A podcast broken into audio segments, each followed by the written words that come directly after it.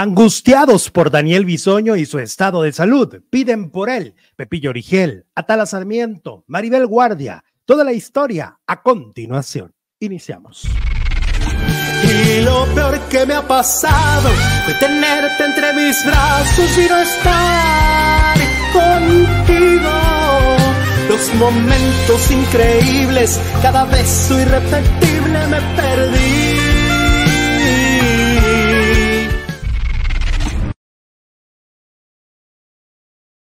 Hola, hola, muy buenas tardes, bienvenidos a un nuevo video, bienvenidos a una nueva transmisión. Acaban de escuchar La Espera, disponible en todas las plataformas digitales, la pueden buscar así, La Espera con Alejandro Zúñiga y pueden escucharla en Spotify, Deezer, YouTube Music y donde quieran. Es una rolota de este primer disco.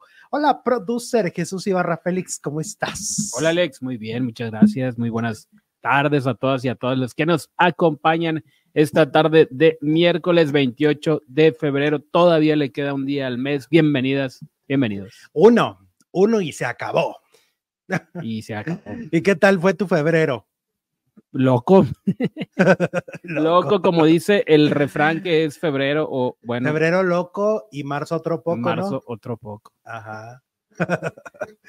Pues bueno, hoy tenemos muchísimo de qué hablar del mundo del entretenimiento. Los invitamos a que no se desconecten. Es un gran programa, fuertes declaraciones de mucha gente, mucho que desmenuzar, mucho que platicar. Recuerden que si es la primera vez que pasan por aquí o no se han animado a suscribirse, los invito a suscribirse en este momento, en este momento, suscribirse al canal. Ahora es el momento justo para que les avise cuando tenemos nuevo video y nueva información. Bueno, bueno, harto chisme, producer, harto chisme y te parece que iniciamos pues con buenas noticias de Ricardo Casares, conductor de Venga la Alegría quien hace unos días sufrió un infarto justamente en las instalaciones de televisión azteca. Él fue salvado por parte de sus compañeros. Él mismo lo ha dicho en un video reciente que les mandó a los de Venga la Alegría, que lo transmitieron en esta mañana donde él les dice, pues les debo un cachito de mi vida a cada uno de ustedes, porque ahora sí que cada uno de ellos, tanto los que conocemos al aire, ¿no? Los famosos, los conductores, como también el equipo de producción, pues se puso a las vivas, ayudó, auxilió, y esto provocó que el día de hoy podamos decir que Ricardo Casares está vivo, recuperándose. Él mismo eh, em, graba ese video desde el hospital, él mismo se graba para decir que, bueno, pues está eh, recuperándose, que ahí va. Eh, de la información que ha salido, pues obviamente se confirmó que él el 10 de marzo no estará como ya era una tradición para él dentro de la transmisión de los Óscares, él no va a estar en, este, en esta celebración del 10 de marzo. Y pues evidentemente eso seguro le va a doler porque, bueno, él siempre está en, en, esos premios, es para él muy importante cada año, pero bueno, en este caso la prioridad de salud eh, él obviamente va a tener que guardar reposo por bastantes días, semanas, muy probablemente sean varias semanas las que él tenga que guardarse en su casa, no tener nada que lo agite, no tener nada que lo que le complique. Eh, y bueno, estas son buenas noticias, ¿no? Porque al final de cuentas, el, el día de em, el lunes que esto pasó, como que fue muy fuerte para todos escuchar que alguien como Ricardo, tan joven, estuviera pasando por algo así y lo importante de reaccionar a tiempo, ¿no? Ves que alguien está sufriendo algún, algún, este, pues algo de salud, pues dale la importancia que se requiere, ¿no? No digas, ay, pues está Está haciendo el como que hasta dijeron, no está, como que pensaron en algún momento que estaba jugándoles una broma y pues no. O que porque es muy hipocondriaco y como que, que bueno, eh, hipocondriaco quiere decir que, que, es, que se inventan se enfermedades. ¿no? Y siempre está como creyendo que tiene una enfermedad nueva, ¿no? Ah, ah, fíjate, los hipocondriacos a veces es de que les llegas y les platicas y les dices, ay, ¿qué crees? Pues que traigo un reflujo. Yo también no, eso no es nada. Me duele el riñón, el hígado, la cabeza. Sí, pero bueno, el video está, el video no se los ponemos obviamente porque tiene derechos de autor y es del programa de Venga la Alegría, la nota es de ellos, pero en las redes sociales ya está el video de Ricky Manja, dale, Ricky Casares, que está bien de salud afortunadamente, en lo que cabe, ¿no? O sea, está en el hospital, sí. Ya salió el peligro, ¿no? Pero, pero sí, pero ya, ya, como lo había dicho su papá, ¿no? Porque su papá lo dijo en una entrevista en el periódico El Universal, eh, dijo que, que, Ricardo podría salir tal vez este fin de semana ya a su casa, porque bueno, si ahorita que es miércoles ya lo estamos viendo así, probablemente para el sábado o el domingo pues ya pueda estar un poco mejor y ya pueda irse a su casa lo cual va a ser algo padrísimo para él. ¿no? Habrá reemplazo en la transmisión de los Oscars, pues a ver a quién ponen, mi Abdel, quién te gusta, quién te gusta para que esté. Pues a ver si vuelven a invitar. ¿Tú te acuerdas que el año pasado hubo una polémica entre Ricardo Casares y Javier Ibarrechi? ¿No? Javier es un influencer, él nace en TikTok de alguna manera, un hombre muy preparado, pero bueno, nace en TikTok popularmente hablando, y cuando va a la entrega de los premios Oscar del año pasado, eh, se decía que Ricardo no lo recibió bien, cosa que no fue así. O sea, realmente se, se, cambió el contexto, la gente se lo inventó de alguna manera y, Ricardo, y, tanto Ricardo como Javier lo desmintieron, o sea. No ah, hubo problema. No, no hubo problema. Este, y eh, por cierto, a quien va a sustituir, pero venga la alegría, es Carlos Quirarte. Carlos Quirarte es el que sustituye a Ricardo Casares las próximas semanas que Ricardo esté ausente. Ya ves que Ricardo es el que está con Flor. Eh, eran tres, ¿no? Eran Flor, Horacio y Ricardo. Se fue Horacio y se quedaron ellos dos. Entonces parece ser que ahora va a ser este Carlos Quirarte, que es el que da espectáculos los fines de semana, ¿no? En, esa, en, ese mismo programa. Entonces, bueno, eh, así las cosas se van acomodando, las cosas parece que están muy positivas referente a, a, Ricardo Casares. Él mismo subió el video, como les digo, él mismo se, eh, se grabó, y eso ya es una buena noticia, porque ni siquiera es que le grabaron un video, él mismo agarró el teléfono, ¿no? Y se grabó. Ayer ya había subido un mensaje que decía gracias, pero no tenía ninguna imagen de él, solo publicó un gracias y hoy él ya aparece, o sea, él tiene su teléfono desde el día de ayer él ya tiene su teléfono en, el, desde el hospital. Y bueno, toda la vibra positiva para el buen Richie y que pronto lo veamos en Venga la Alegría. Alexis Sánchez, es su cumpleaños número 21, está chiquito el Alexis, 21 añitos. Felicidades, mi Alexis. ¡Feliz cumpleaños! Muchos más. Elvia Corte, mis amores, feliz y bendecido miércoles, Alex Tomasito, Jesús. Dale. Muy bien. Muchas gracias, Elvia, por siempre estar con nosotros. Muchísimas gracias. Oye, bueno, vámonos, vámonos, vámonos, vámonos, vámonos con este chismazo. Vamos a empezar con este chismazo de Cristian Castro. Este, que la verdad, oye, por cierto, ahorita les tengo un chisme calientito que me acaban de contar. No vas a dar crédito, es una exclusiva, pero pues, muy picosa, muy picosita, muy picosita. Eh, bueno, les cuento que Cristian Castro, este, pues ya ven que está todo este rollo de la, de la novia que se fue toda furiosa ah, en un mar de lágrimas. Y de repente el Universal saca un, un, reportaje que me llama mucho la atención y digo, fíjate cómo tienen, tienen razón. O sea, Cristian Castro en los últimos meses ha tenido novia por mes. O sea, cada mes ah, cambia de novia. El, otro día veía un meme que decía, me dura más la quincena que, que las novias a Cristian Castro. y entonces es cierto, hacen una recopilación. Mira, yo no había caído en la cuenta. Seguro Sole Soledad, que es nuestra gran seguidora number one de Argentina, seguramente se debe saber estas historias porque acuérdate que vivió varios años allá este Cristian, ¿no? Pero mira, la nota dice, SDP Noticias dice, Cristian Castro cambia de novia como de calzones. Hay pruebas de que se enamora de una por mes. Mira, obviamente sus relaciones más, eh, digamos que más importantes, pues han sido Valeria Lieberman, ¿no? Gabriela Bohm, pero pues ahora el periodista argentino Pablo Layuz comentó en de primera mano que, que Cristian estaba en una relación cuando se enamoró de Mariela según explica, Cristian tenía una relación con la modelo Maite Barra, que no sabemos qué edad tiene, pero que tenía relación con Maite, ¿no? Un mes después de los rumores, Cristian inició una relación con una mujer que, se presentó como Mariela, la que conocimos en México, ¿no? Y dice ahí, una chica de Córdoba, Argentina, tenía una relación con Cristian en diciembre. Esa chica es la intermediaria y consulta a Mariela porque Cristian se quería ir con, con esa chica a Carlos Paz, dice en la nota. Ahora, mira, aquí está la cronología. Primero fue, esto es en menos de cuatro meses. Primero fue, bueno, no, creo que no vienen en orden, pero bueno, Maite, Maite Barra. Luego una misteriosa mujer en el aeropuerto de Uruguay, que no sabemos el nombre. Otra que se llama Sasha y Mariela. Son las cuatro mujeres con las que se le vio en los últimos cuatro meses, tanto en Argentina como en Uruguay y luego en México. O sea, realmente Cristian sí tiene una, una forma de llevar su vida amorosa muy peculiar, ¿no? O sea, él decide tener casi novia por mes. Hay que recordar que hay cuentas en, en redes sociales creadas para ventilar cómo Cristian coquetea y también consigue encuentros con mujeres a través de Instagram, ¿no?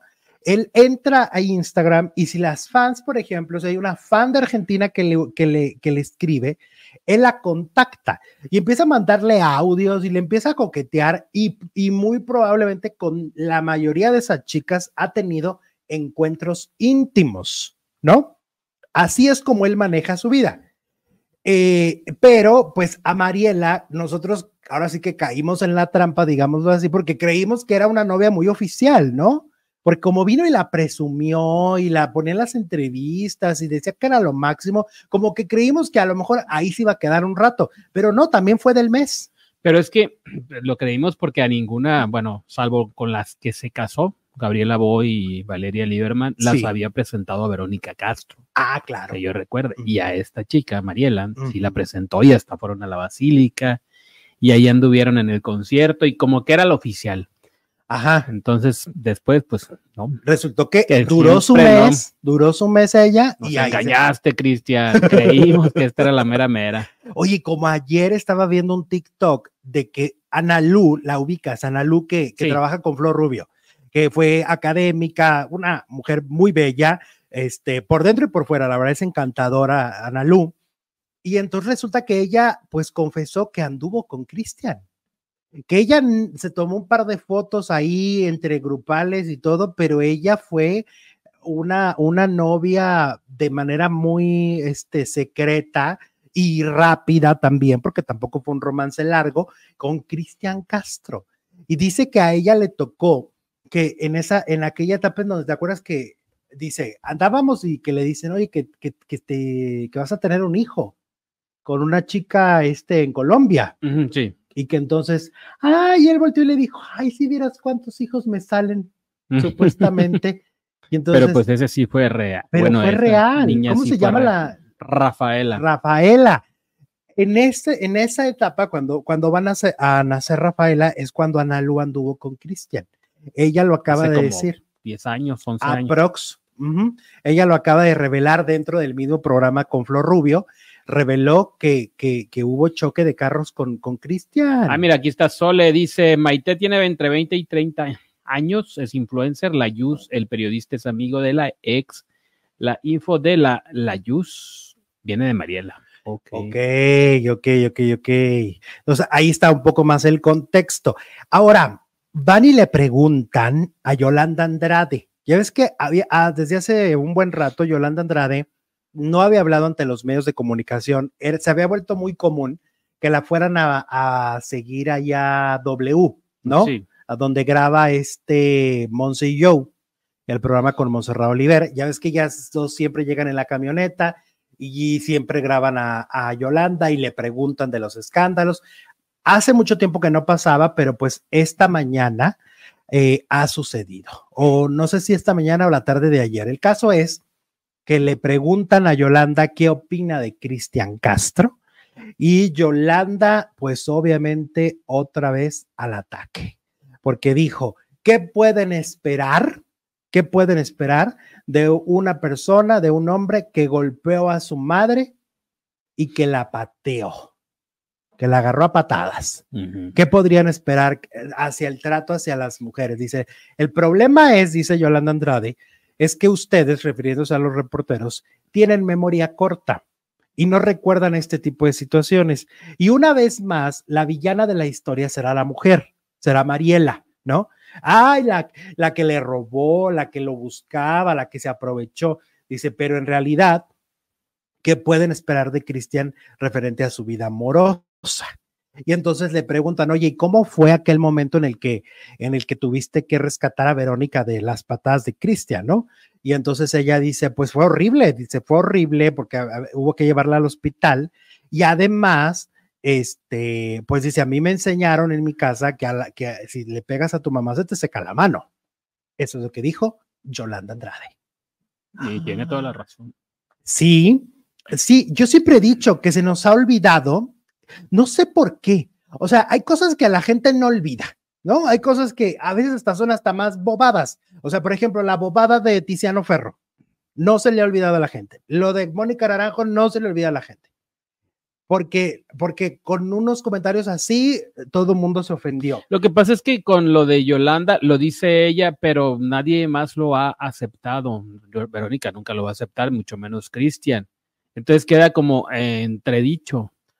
Y aparte no hay pruebas, ¿no? No, no, no, espérate, sí, claro. Salió, En, el, salió en lo del... A ver, hubo un reportaje de Ventaneando, cuando ah. Ventaneando se mete a los juzgados. Claro, en lo del divorcio de Exacto, en el divorcio de Cristian con Valeria Lieberman tuvieron que irse al juicio porque Valeria Lieberman hasta el día de hoy no le permite a Cristian ver a sus hijos. La razón es que Valeria Lieberman, y esto está documentado, porque sí hay muchos reportajes de esto, las razones que da Valeria Lieberman es de por posibles tocamientos por parte de Cristian hacia sus propios hijos. Cuando le preguntan a Cristian, Cristian dice, ah, es que así pasaba en la familia, es lo más común. Esa es una parte. Y la otra parte que mete Valeria Lieberman en el juicio para poder decir, este hombre es violento, es cuando ella cuenta la anécdota de que cuando se estaban peleando los tres, Cristian Castro decide golpear a Verónica y patearla, ¿no? Eso está en, un juicio eh, de divorcio entre Valeria Lieberman y Cristian. Estos dos argumentos fueron suficientes para que el juez decidiera que Cristian no vería a sus hijos. Cristian no ha podido ver a sus hijos. No sé qué edad tengan hoy, pero Cristian no pero ni siquiera lo ha intentado, bueno, por lo menos públicamente, como Julián Gil, por ejemplo, no, cada cierto tiempo está recordando que a él no lo dejan ver a su hijo. Correcto. Cristian olvidó el tema, por lo menos públicamente. Ajá y le pueden poner, pueden ponerle en, Google, póngale Valeria Lieberman, golpes, este. Lo que pasa es que también es todo el reportaje. O sea, sí, sí recuerdo exactamente lo, de lo que estás hablando, pero como que no se hizo, bueno, pues era ventaneando. Súper amigos de Verónica. En ese momento no eran tan amigos. Yo creo que más bien algún escándalo más fuerte estaba en ese entonces, o es que estamos hablando desde de hace 18 años. De todo, pero, pero, pero es el caso de la Trevi. Ah, es que te digo que a lo que... En ese momento no fue un boom de lo que estamos hablando. No, porque yo creo que no lo escarbaron tanto. Se dijo en el juicio, lo mencionan en los reportajes, hay diarios, hay muchos periódicos que retomaron la nota. Si ustedes le buscan en internet, lo van a encontrar. Hay documentos de lo que yo estoy hablando, no es nomás es un rumor, es, hay documentación claro, que avala los testimonios. Y luego cuando ya se supo después la relación entre Verónica y Yolanda, Yolanda es cuando entra en la historia porque Yolanda dice, yo la llevé al hospital. Porque hay que recordar que cuando pasó esto, estamos hablando de que después de la caída de Verónica del, del elefante. Entonces, Verónica ya venía con una gran cantidad de cirugías. O sea, cuando Cristian la patea en, en, el suelo, Verónica ya había sido operada por el problema de la columna. Y entonces, imagínate una persona que está tan delicada, ¿no? O sea, yo veo, por ejemplo, a una Edith Márquez que no puede volver a usar tacón, tiene que usar tenis en el escenario. ¿Tú te imaginas los cuidados que Verónica Castro tendría que tener? Y por supuesto que si la agarras a patadas, no es, no es, no, no es lo más, este, ¿cómo se dice? No, no es un masaje. No, no es un masaje, o sea, la estaba dañando. Entonces, Yolanda Andrade era la pareja en ese momento de Verónica Castro, agarra a Verónica, se la lleva al hospital, la vuelven a operar a Verónica y todo eso lo vivió Joe. Entonces, lo que dice Yolanda está mega documentado, ¿no? Está muy documentado el tema. Por eso es que de alguna manera cuando le preguntan, oye, ¿cómo ves el trato que le da Cristian a sus mujeres? Pues ella dice, ¿tú qué puedes esperar si Cristian hizo esto con Verónica, que es su propia madre, ¿no? Por eso la relación entre Verónica y Cristian nunca volvió a ser la misma. Hay largos periodos donde no se hablan, hay largos periodos donde no se ven, dicho por ellos. La misma Verónica ha aceptado que Cristian ha cambiado de número telefónico y ella tarda en tenerlo. Esto también está documentado. Todo lo que estamos diciendo aquí está ahí. Ya son hechos y no, no es un mito y no es, no, no, no, todo Sí, para los que dicen que lo inventan. Y si quieren más, eh, pues como más a favor de Yolanda, es amiga de Michelle, el otro hijo de Verónica. Increíble relación. Comer. Entonces, si, si Yolanda estuviera diciendo mentiras o calumniando a Verónica o a Cristian, pues el primero que, que, le retiraría la palabra sería su otro hijo, ¿no? Porque además lo que está diciendo es en defensa de Verónica. O sea, Verónica vivió un episodio muy triste y muy lamentable. Yo creo que el dolor más grande que podría tener una madre es que su propio hijo la golpee. Debe ser terrible, debe ser terrible, ¿no? Que de repente recibas una golpiza por parte de tu hijo. En, la, en las circunstancias que sean, en la discusión que sean, yo creo que lo que puedes hacer como hijo es darte la media vuelta ¿no? Si no te está gustando lo con el sol. si no te gusta lo que dice tu mamá en ese momento, si no te gusta cómo está tratando a tu mujer, date la vuelta, llévate a Valeria y se acabó. Pero agarrar la patada son palabras mayores, evidentemente. Y por eso la historia, Yolanda Andrade no la olvida, porque supongo que esa historia es de las más fuertes que le tocó vivir con Verónica. Pero aparte, pues ver cómo golpean a la mujer que ama. Ajá. Debe ser terrible también. Y tuvieron que internarla y seguramente si se buscan esos documentos en el hospital en aquel momento también lo van a encontrar. Es decir, es todo esto es verdad. Todo esto es verdad. A lo mejor la gente ve a Cristian pues que es muy cagado y muy divertido y muy chitocho. Pues sí, lo es, pero esto estamos hablando de la vida personal y lo que y lo que tiene eh, como relación con su propia madre, que es Verónica Castro. Ahí está. Saludos, Silvia Ruiz, ¿cómo estás? Dice que nos ama, te amamos, Silvia. ¡Holi! cariño. También dice, ya, ah, ya, ay, no, no, no. No, seas grosero. ¿Qué era, grosero o grosero? No sé. Pero eras muy groseri. No, no se vale, no se vale que escribas esas cosas, ¿eh? y no era para eh, nosotros, era para alguien que no me lo merece. Error de dedo. Sí, bye. Princesa Susi, el día de hoy se cumplen seis años de la muerte de Rogelio Guerra y tres años de la muerte de la comenta, del comentarista de deportes Gerardo Valtierra. Ok. Mira, hablando de Verónica, una de sus parejas enigmáticas. Pues icónicas, Rogelio Guerra. Sí. Los ricos también lloran. Que bueno, Verónica le ayudó muchísimo y es una parte. Verónica ha sido una muy buena compañera con mucha gente también, ¿no? O sea, Verónica Rogelio Guerra lo ayudó muchísimo económicamente en sus últimos, en sus últimos días, ¿no? Que batallaba ya mucho en cuestiones de, de, lo, de la salud. Y, y hay varios casos de Verónica muy bonitos, la verdad, porque pues una mujer que también ha sido muy generosa dentro de su mismo gremio. Sí, Verónica cuando, cuando hacía sus programas eh, se caracterizaba también, me acuerdo, el huracán, un huracán muy fuerte que pegó el Gilberto, era. Por allá en el sur del país se, se, aventó un maratón en su programa, no recuerdo el nombre del programa, pero pues juntó muchísimo dinero para, para la gente que lo necesitaba. También dice la princesita que se cumplen 107 años del nacimiento de Ernesto Alonso y Fanny, Fanny Cano estaría cumpliendo 80 años. 107 años de Ernesto Alonso, wow. Y mira también que habla en la novela. Qué padre eso, a mí me encanta, esa parte es la única que creo que se lleva un día de la telenovela, cuando reviven a Ernesto a través de la inteligencia artificial, me parece muy interesante y creo que se podría empezar a hacer en otras historias donde sean personajes icónicos, ¿no? Sí, entonces sí, pero los diálogos están muy tontos.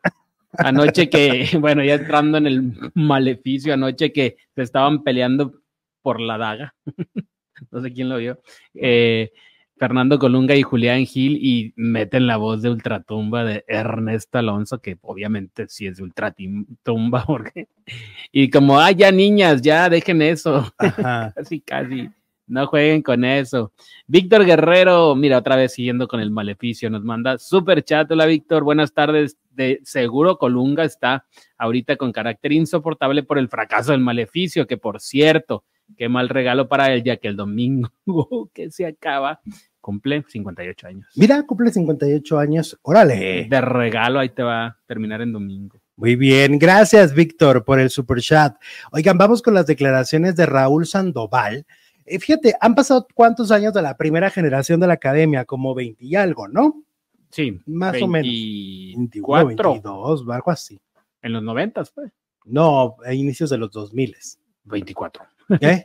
Como en 2001, 2002, 23, 2002, 22, creo. 21. ¿Quién nada más? ¿Quién nada más? Este, entonces, bueno, Raúl Sandoval acaba de declarar que él era el ganador. Dice que, que, fue una y una estrategia muy extraña, que no lo querían por el perfil de, de Charro, pero que, que, o sea, TV Azteca decidió que él no fuera el ganador, pero que él siempre gana, iba como en primer lugar de las votaciones. Yo no sé por qué él tuviera acceso, ¿no? O, o los participantes tendrían acceso a saber eh, ¿Quién, va quién va ganando. Eh, me parece muy, muy extraño. Este, aparte, pues bueno, pues pónganse de acuerdo, porque también Toñita, que por cierto ya se nos fue a Survivor, ya se va a estrenar el próximo lunes la temporada. Toña también dice que ella era la ganadora. Este, pues yo creo que ¿quién fue? Raúl le hablaba a su familia y le decía, Raúl, toda la familia está mandando mensajes. y entonces, ay, ya gané, yo voy a ganar. Por eso. Aparte, él tuvo una ventaja por encima de los demás. Bueno, eh, los únicos que nunca salieron del, del show fueron Miriam Montemayor y Miguel Ángel. Todos los demás, ah, no, y Jair, todos los demás salieron y entraron varias veces. duró casi un año. Mentira de Raúl, Jair era el, bueno, Jair era el ganador, dice Celina. No, yo, pues es que te digo, ya pónganse de acuerdo. Yo, desde, desde mi punto de vista, más allá de la admiración que le tengo a la voz de Miriam Montemayor, yo creo que era claro que ella iba a ganar, porque el Auditorio Nacional hasta lo gritaba, me acuerdo. Cuando ya estaba entre ella y, y, y, bueno, los otros cuatro que estaban ahí, el auditorio se oía en la tele que gritaba, Miriam, Miriam, Miriam. Entonces, 10 mil personas, ¿no? No fue una sorpresa. Yo creo que fue de las pocas generaciones donde no fue una sorpresa la ganadora. Al contrario, yo creo que las primeras tres generaciones no fue sorpresa. A mí lo que me sorprendió muchísimo fue cuando eh, Yuridia quedó en segundo lugar y Erasmo en primero. Ese sí, para que veas. Ese sí, porque yo creo que Yuridia sí traía también un fandom muy poderoso y lo demostró cuando sale el disco de, las canciones de la academia, vende un millón y medio de discos y Erasmo no vendió ni cien mil. ¿Y dónde está ahorita? Exacto, ahí sí se vio y fue muy claro. El resultado de los discos de ambos al salir fue muy claro, ¿no? Entonces, yo la verdad no creo esto porque aparte te digo, Toñita dice que ella iba a ganar, que no la dejaron ¿En base a qué? Ajá. Raúl dice que él iba a ganar y que no lo dejaron. ¿Y Yair? Y, yo siento que Yair, más bien Yair, cuando saca la primera canción es cuando sobresale. Pero vamos a ser honestos, yo creo que si no hubiera sido Miriam, hubiera sido Víctor García, que fue el segundo lugar, ¿no? Y si no, Miguel Ángel. Nomás que a Miguel Ángel no le ayudaba el carácter, tenía un carácter muy horrible. ¿No? Tenía un genio. tenía la mejor voz de todos. Tiene una voz preciosa, una voz muy bonita, muy como muy dulce.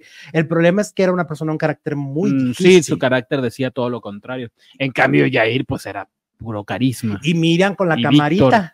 Y Miriam con la camarita, camarita para acá, camarita para allá, se ganó a la gente. A mí me parece que Miriam sí fue la ganadora genuina, ¿no? Y de alguna manera siento que, como dice la frase de ahora, no soportan ¿Por qué lo dicen tantos años después? Dice Armando. Pues sí, como que ya no se puede regresar el tiempo como para que, como para decir, para que digan, ah, yo era más fregón que Miriam o que ya Ajá. Como para qué. Como las víctimas, ¿no? Como las víctimas me nos quitaron, me robaron el triunfo, ¿no? Yo no creo, y los que vivimos en esa época en la academia, creo que no, no, no tenemos duda que en esa generación la ganadora era Miriam Montemayor. Y creo que Miriam se destaca cuando canta mudanzas a la mitad del concurso, ahí ya nadie la paró. ¿no? O sea, ya era, Pegó completamente. ya después cantó El Me Mintió, cantó De Mi Enamórate y todas esas rolas, La Loca, y fue la que logró, lograba poner al público de pie, ¿no? Entonces, no, no vengamos ahorita a decir que, que, que, ay, que, que este era el, el ganador. Como dice aquí, o sea, no se atrevieron, pues primeramente porque sería desacreditar a la propia televisora donde estaban. Pero ¿por qué? ¿Cuál es el... um, que ¿Por qué no ganó? Porque Ah, era que- charro. Que, ajá, que porque el perfil no le, no le, no le hacía sentido a, lo- a los ejecutivos de Ah, y televisión azteca. Erasmo, y luego Erasmo. Pues es que no está, la versión está rarísima, la versión está rarísima. Entonces, no, yo, Perdiste, mi Raúl, acéptalo. exacto, fue el último expulsado. Mira, pues ahí te pasó el Es el último, por eso se quedó dolido, porque se quedó a un paso de la final. O sea, fue el sexto lugar, digamos Hay que así. saber perder. Pues sí. Aparte, luego estuvieron otros concursos. Luego hicieron el desafío de estrellas, el homenaje de Y no luego sé su qué. hermano que sí ganó. Ah, su hermano sí ganó. Pero ¿dónde está también? Eric, Eric Sandoval. Eric Sandoval. ¿Se retiró o qué? que Está en el teatro, En teatro musical. en teatro musical. Y en la, ah, no, ¿y sabes también dónde ha estado? En eso del, del My Soundtrack. ese, Missed My ajá, Soundtrack. ese. Ya ves que ahora ahí tienen muchas versiones. Tienen como cinco shows distintos, pero en uno de esos está. Entonces, no, no inventes, Raúl. No, no, no, no quedes como payaso. No, no, no, no. Yo creo que a veces también quieren llamar la atención. Quieren volver a figurar y volver a estar en el candelero. Porque sí se ha aventado varias en los últimos años. Se aventó la del aeropuerto, ¿no? De traigo una bomba. Ah, ya. Sí. Se aventó la de Bisoño. sí. Y Laura se avienta esta, como que le gusta figurar a mi Raúl Sandoval. ¿Para qué nos hacemos? Ah, de acuerdo, 100%. Yo vi la primera y fue la mejor, dice Melissa. Pues yo no vi la primera, yo vi la cuarta. Ahí fue donde me hice fan de la cuarta nada más, porque las que vinieron después, pues no, no me, no me gustaron tanto. Ahora, por ejemplo, también la de Carlos Rivera era indudable que le iba a ganar. O sea, ninguno de los otros podía tener el triunfo. Era Carlos Rivera, la verdad.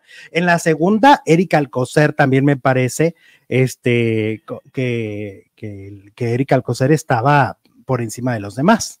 Pero aparte, bueno, pues mm, muchos no han ganado y mira dónde están. Yuridia, Ajá, mm, Jair, pues sí. otros han hecho una gran carrera y no Lo han logrado. No necesariamente ganaron el primer lugar. Claro. Sí, sí, sí, sí, sí, sí, sí, sí. El único que, que sí ha hecho una gran carrera y siendo ganador es Carlos Rivera.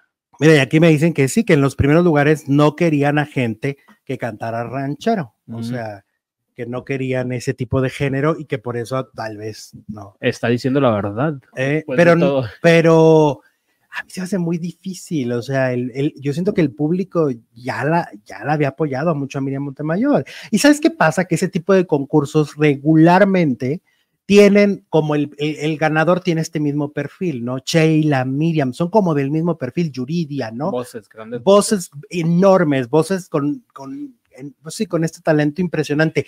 Por cierto, el otro día me, me aventé la entrevista de Sheila con Mara Patricia Castañeda y que ya ¿La va, ya va a volver a la actuación. Sí, vuelve a las va a volver a las telenovelas, que ya está este, mm, apalabrada. ¿no?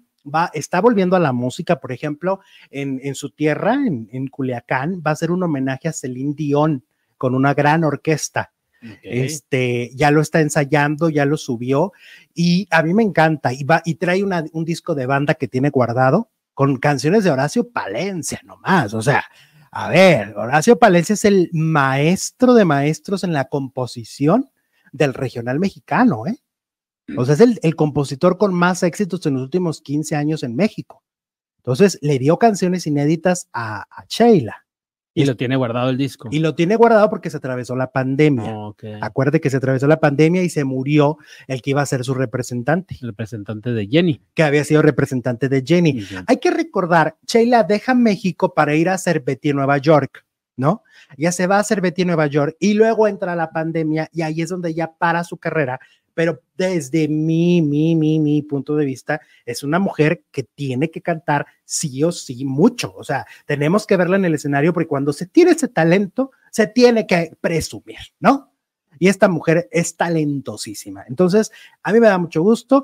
Ella fue nominada a un Grammy ¿Te acuerdas? sí, con, lo, con, el homenaje a Lucha Villa. Exacto. Está padrísimo. nominada a un Grammy, tiene muy buenos discos, tiene una voz impresionante. Y una tiene trayectoria carisma. impresionante en, en teatro, en sobre todo en televisión, en, ha hecho teatro, y pero en la música. Y lo que yo desconocía es que su gran impulsor en, algún momento y al que le debe gran parte de su carrera fue a Luis de Llano. Luis de Llano. Porque Luis de Llano, cuando en los noventas lanza el grupo de Curvas Peligrosas, que hacen la telenovela de agujetas de color de rosa, están parte del soundtrack y todo. Luis de Llano traía el rollo de, a ver, o sea, si, si eres gordo, chaparro, viudo, divorciadito, no importa, lo que importa es el talento. Y entonces le abre la puerta de la industria a Sheila, ¿no? Y él es uno de los que impulsa una carrera que definitivamente me parece muy valiosa. Wow. Entonces, bienvenida Sheila de regreso a la farándula, ¿no? A mí me da mucho gusto que regrese, que eh, escuchar esa voz siempre es... Oye, es que tiene unas rolas, no sé, la gente a lo mejor no conoce tanto sus discos, pero por ejemplo, las de homenaje a Ana Gabriel. Ay, Dios mío, qué voz. Nuestra del mexicana, dice por aquí Pati García, claro. Pues la verdad, sí. La verdad. Hasta cantó con uno de los ganadores de de por allá estos de Inglaterra, ¿no? Potts. ¿Y sabes con quién quiere cantar? ¿Con quién? Con Kika. Con Kika Edgar. Quiere cantar con Kika porque dice que la gente se quedó con la idea de que eran competencia y se llevan muy bien. Órale. Entonces quiere cantar con mi Kika Edgar. Que Kika y Miriam, por cierto, van a estar en el lunario, ya que andamos en esas. Van a cantar el 16 de marzo, si no me equivoco. Entonces, bueno, Sheila, tú muy bien, Sheila. Saludos, prima. Sí, Saludos. Saludos. Saluda a tu familia. Bienvenida de regreso a la parándula, pues a las telenovelas y a todo esto. Claro que sí, claro que sí. Oye, Mariana Seoane. Mariana Seoane ha desmentido que tenga una relación, ya ves que se filtró ahí la, la posible relación que tenía con Rafael N., integrante de Aarón y su grupo Ilusión, acusado además de delitos graves. La cantante en un encuentro con los medios negó haber tenido una relación sentimental con el músico. Este, ella dice que para nada, dice yo no voy a hablar más de, ella, refiriéndose a la eh, esposa de este hombre, solo que deje de exponer a su hija y la verdad saldrá y ustedes chicos lo comprobarán. Asimismo asegura que seguirá trabajando con Aaron y su grupo Ilusión, con quienes incluso tendrá una gira este año. Dice que no, es obvio. Si tuviera pruebas ya las hubiera presentado y yo voy a seguir. Acabo de grabar un video, tengo nueva música con ellos y si tuviera una relación con él, lo sabrían.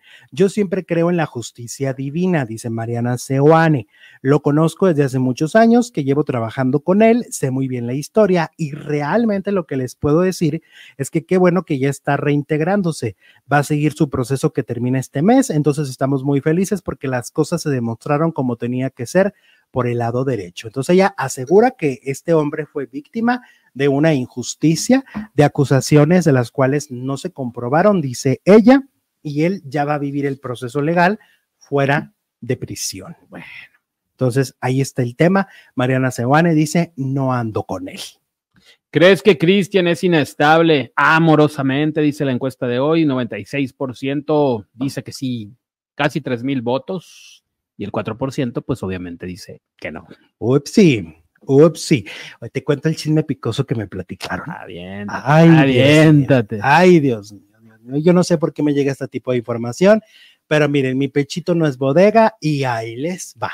Me contaron de buena, buena, buena, buena, buena, buena fuente que hay una protagonista de Televisa que tiene una cuenta de estas, de este perfil azulito, que no podemos decir el nombre, para adultos. De, para adultos, de esas fotos muy sexys, donde se enseña todo, este, donde se enseña mucho, mucha carne, mucho cuerpo. Y fíjate, es curioso porque pues una protagonista de Televisa yo creo que tendría que, tendrían que prohibirle por, por el perfil que maneja la empresa. A mí no me asusta, pero yo digo, por el perfil que manejan en esa empresa, ¿no? La protagonista de novela, que, que les voy a decir el nombre, este, tiene este perfil a escondidas. Pero pues como escondidas, entonces sus fotos son truqueadas o no? No, es que no se le ve la cara. Ah, ok. Ajá, solo hay cuerpo. ¿Y quién es? Ah. Livia Brito. ¿A poco? Ujú, Órale. Sí. Que Livia Brito tiene un perfil de OF Ajá. este, a escondidas de la Televisa cara mocha. y de mucha o gente. sea, Pues ya ves que ya nomás hay hasta de pies. Hay perfiles que solo ponen sus pies, pero ella sí pone más que el pie. Es lo que me contaron. Pues es que les gusta enseñar, ¿no? A la mayoría de los famosos les encanta ser vistos, observados A cualquiera que vaya al gimnasio y Pues tenga sí. cuerpazo, y pues tenga como que dicen, y pues mira tanto que me mato sin comer, haciendo repetición tras repetición para que nadie lo vea. Pues, ¿Dónde lo voy a lucir? ¿En dónde? Dices tú. Yo siempre he visto que, por ejemplo, amigos o conocidos míos empiezan a ir al gimnasio y a encuerarse en las redes, claro, pues a enseñar de todo. eso se trata. Este, fíjate, el- por ejemplo, de los Yuki de la nutrición, Ajá. cuando se puso en un, en un ciclo, en de esos cuando se ponen así, este, Mamá los- Works. Ajá, este, lo primero que hizo fue quitarse todo y tomarse fotos. Es lo primero que hizo. Pues sí, pues es lo que te digo. Yo Ajá. mejor, mira, mejor ni digo nada. Porque si alguna vez de, no sé qué. qué- Por se- azares del se- destino. Se junten los astros, no sé. La, tierra de tres güeyes. se quite Mercurio retrógrado, Resucite Selena. Tenga yo buen cuerpo. lo harás. No digo nada. Lo harás. ¿Y por qué no? Entonces, por eso es que Livia, oigan, Livia es un monumento de mujer, ¿estás de acuerdo? Esa Sí. mujer es impresionantemente bella, impresionantemente atractiva. Entonces, obvio, pues ella dice, hay que lucir, ¿no? En este Pues sabes que momento. estar haciendo un lanón ahí, porque pues los- Ajá. Sí, porque seguro los que se suscriben, que no saben que es Livia Brito, pero ven ese cuerpo increíble, pues ahí, ahí están ahí suscritos ahí. y esperando, y sobre todo el esperando a ver cuándo muestra la cara, ¿no? Es, ese es el, ah, mira, Sí, sí, el sí. ganchillo sí. puede ser. Ahora, hay mucha gente que luego también, o sea, tienen estas cuentas que a, a veces sí muestran la cara, pero tienen esas cuentas un poquito ahí medio escondidonas. sí, se las tienen medio escondidas de que, de que no se filtre o que su familia no lo sepa. Eh, o sea, porque finalmente siguen teniendo un poco de pudor. Mucha gente tiene un poco de pudor a pesar de que muestre todo ahí en redes sociales. ¿eh? Oigan, yo sí muestro la cara, pero pues en mis redes, Pues sí, en mis redes. sí, él tiene perfiles que ahí luego Todo el mundo puede ir a Facebook. Ayer en mi, en, mi, en mi Instagram también subimos, hemos subido fotos, tanto en tu cumpleaños como en el concierto de RBD, ¿no? sí. Escondido no estás. No, no, no, no. Anímate, produ- Entonces, así, yo me contaron el chisme, y ya saben, soy muy chismoso, yo no lo niego, yo no niego la cruz de mi ¿Y parroquia. cómo se llama por si queremos ir a ver? Eso sí no me dijeron, Oh, fíjate. bueno. Víctor Guerrero nos manda otro super chat. Dice: De casualidad, saben el rating de Cafecito con Aroma de Mujer 2021 por Azteca y vuelve a mí por el canal 9. El de Vuelve a mí te lo debo. El de Cafecito tiene 800 mil espectadores, lo cual significa Fracaso. Muy mala, muy mala audiencia. Pero bueno, ¿qué esperaban? La novela es muy fea. Esperaba. ¿Qué esperaban? La telenovela es mala. Es una telenovela que, si van y revisan nuestros videos de cuándo se hizo hace como tres años, Ujú. van y revisan nuestros videos, nosotros les dimos una cronología de todos los errores, pero que había una razón, porque teníamos una fuente al interior de, de la producción de Cafecito y les contamos cada detalle. De esta escena la cambiaron por esto, estos actores se pelearon así, ¿no?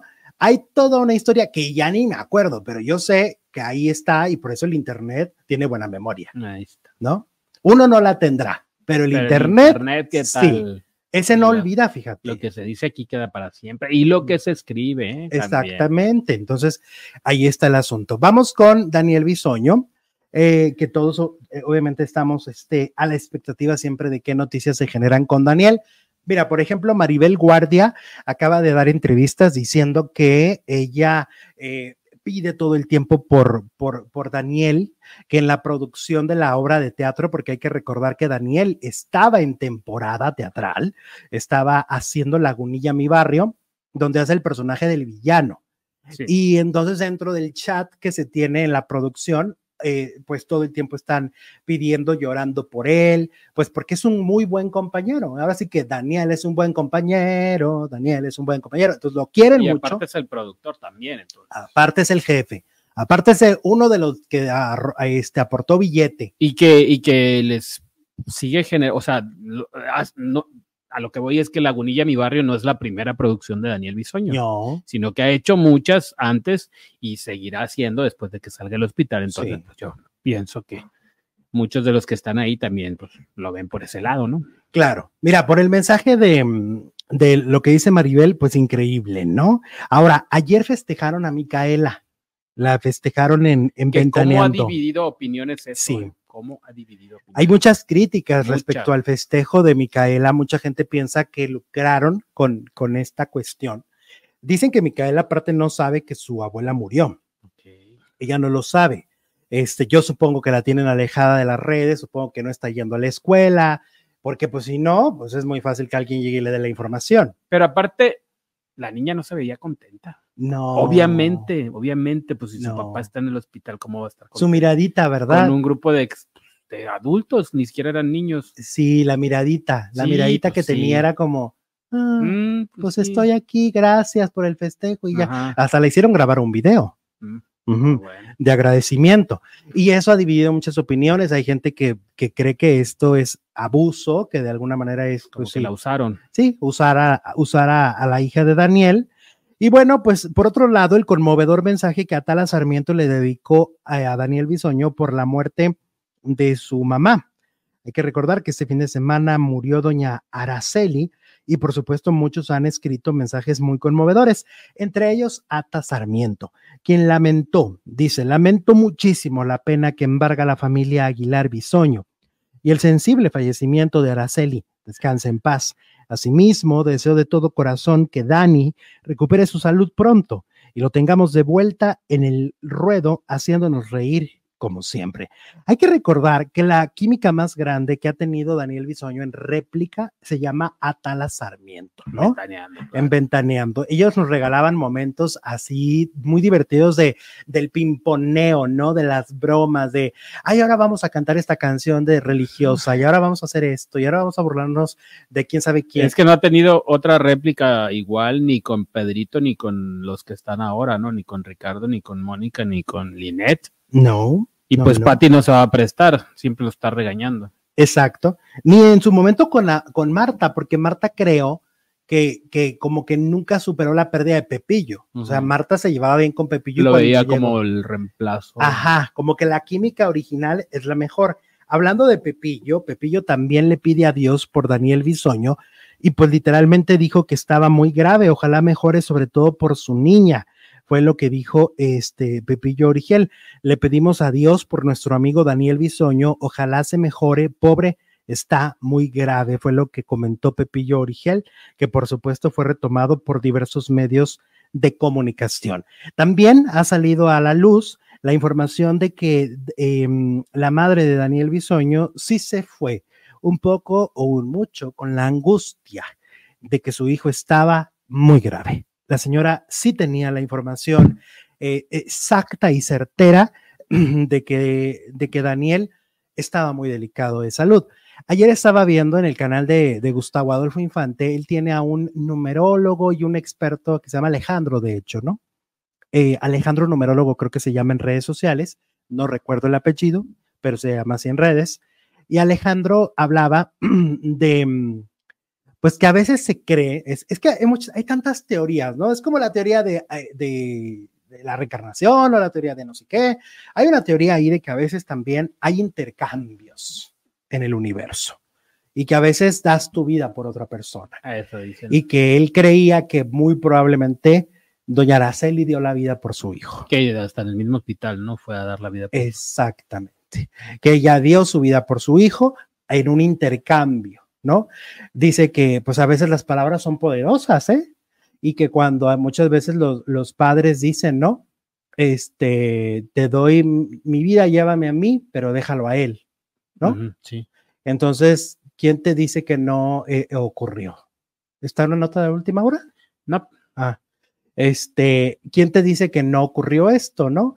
Fíjate que hasta a veces se ha pensado que hasta las mascotas, cuando las mascotas son muy unidas a sus amos, este, a veces eh, el amo puede estar muy delicado de salud y se va la mascota y el amo y el, y el amo sobrevive. sea, hay muchas teorías, insisto. Cada quien puede creer en lo que quiere, ¿no? Y este, ahora, finalmente Daniel, todo indica que sí está recuperándose. Su hermano lo dijo el otro día.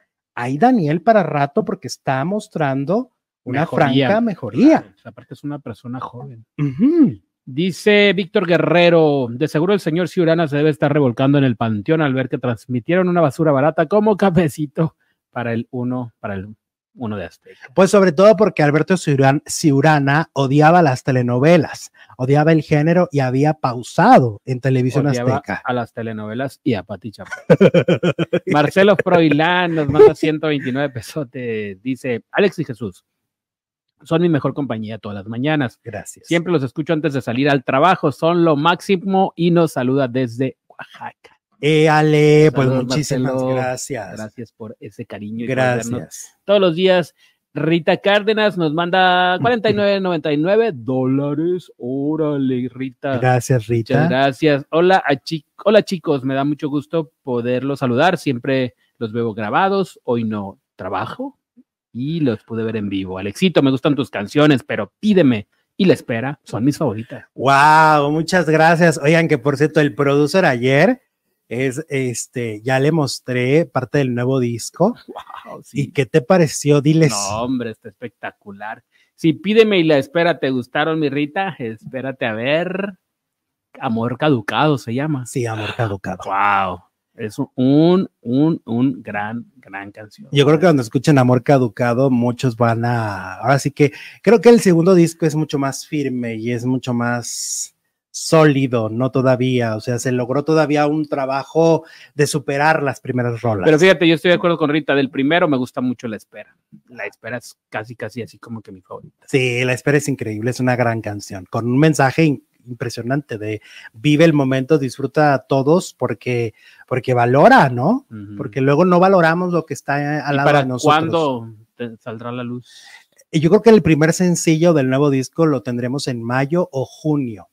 Ah, ok. O sea, ya pronto, ya pronto, porque viene ya el final de este disco, la promoción final del primer material, para venir a lanzar ya rola por rola el segundo disco. Pero bueno, oigan, tenemos más chisme, ¿eh? Resulta que hay un producto en Televisa que ni en su momento final logra subir. Es un gran fracaso, hay que hacerse muchas preguntas de qué está pasando.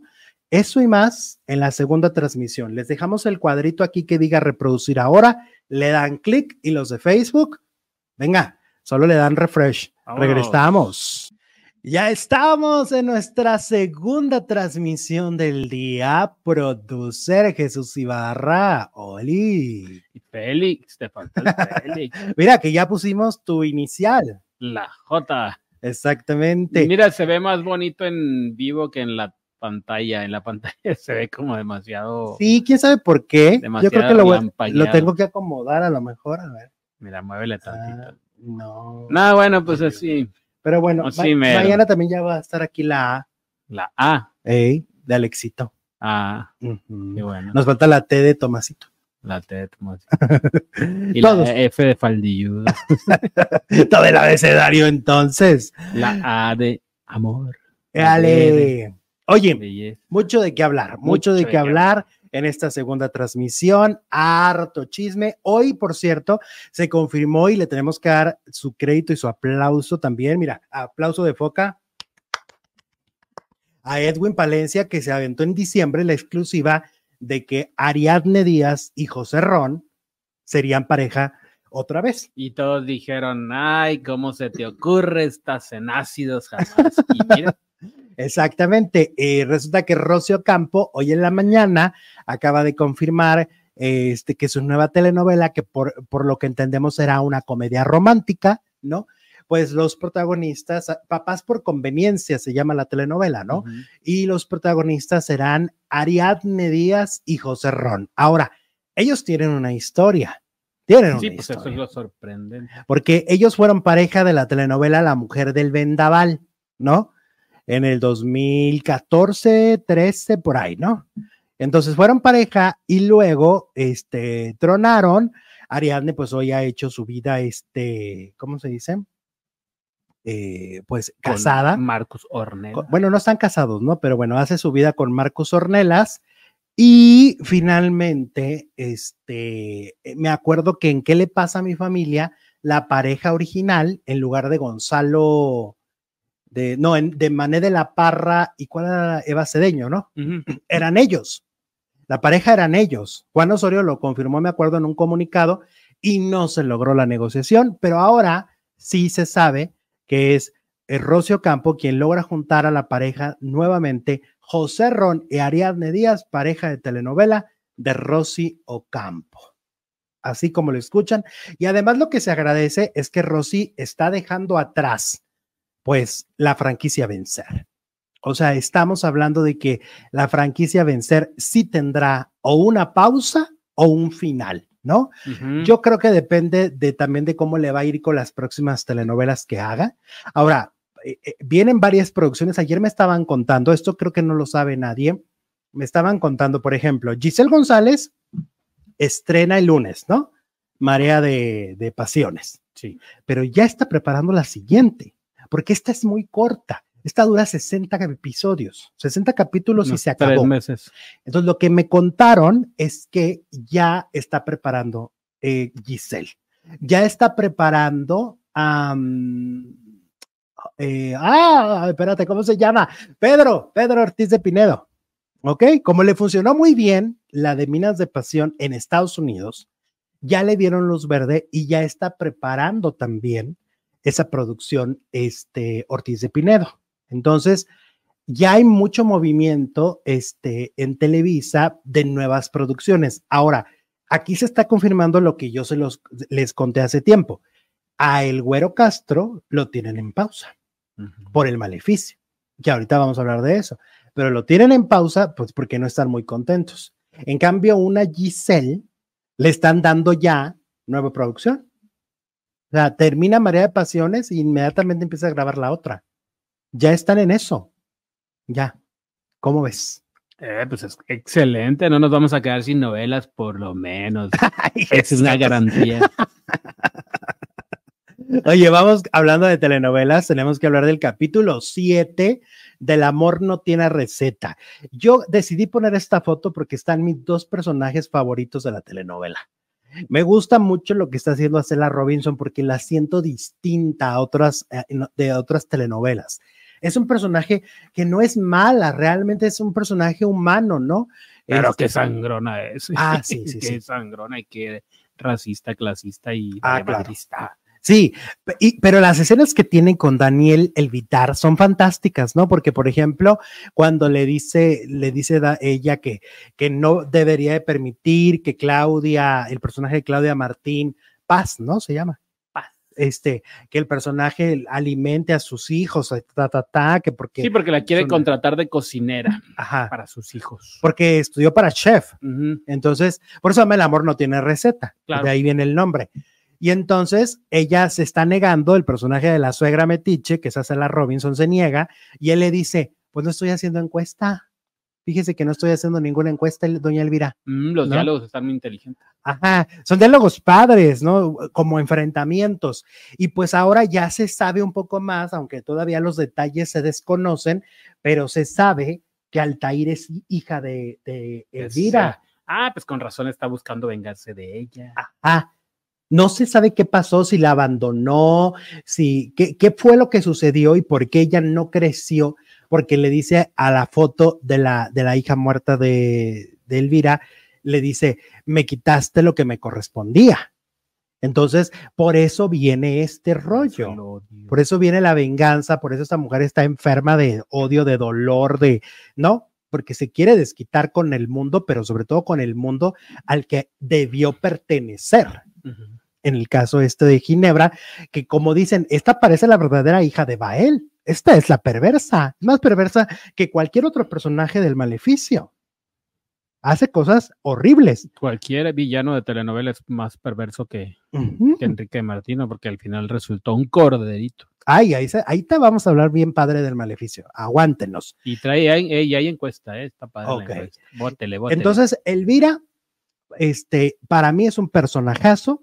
A mí sí me gusta cómo está actuando Claudia Martín. Sí, claro. Oye, que va a haber personaje, dicen, va a haber personaje, este, pareja gay, como, como los aristemos, de chavos, de chavitos, ¿A poco? que va a ser Bosco, el ¿Quién es hijo Bosco? de Daniel, el Vitar, el mayor, Mm, el que no quiere a paz, El sangrón. que se peleó a golpes con el sobrino de ella y esa es la pareja. Órale, del, amor, del odio al amor un Ajá. Exactamente, eso es lo que a mí me contaron, que ahí va a haber una pareja tipo Aristemo, Ya. porque pues están chavos, son como de Sí, pues es 18, 19 años, ¿no? Ajá. Aprox.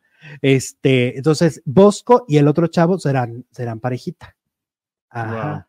Y pues también hay pareja con Nicola Porchela y Coco Máxima. Ajá. Ayer viste la escena de Coco Sí, cuando recuerda que se ponía los tacones de la, de su de la, de abuela. la abuela, y que la abuela sí lo apoyaba, y el pero papá le puso pero una papá- tranquiza. qué, qué, qué mensaje tan, tan doloroso, ¿no?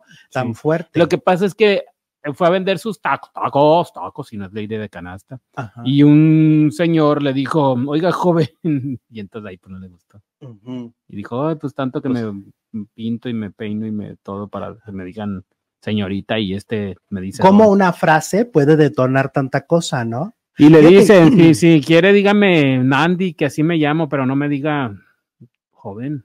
Fíjate que yo me identifiqué con la escena de ayer de Coco porque yo sí me ponía los tacones de mi mamá. ¿A poco? Te lo juro. Y también te sonaba. Estaba yo muy chiquillo, tendría cinco o seis años, y un día me descubrió mi, mi bisabuela, Y te puso una tranquila. y no, no, mi mamá no me golpeó nunca. Tu, tu bisabuela.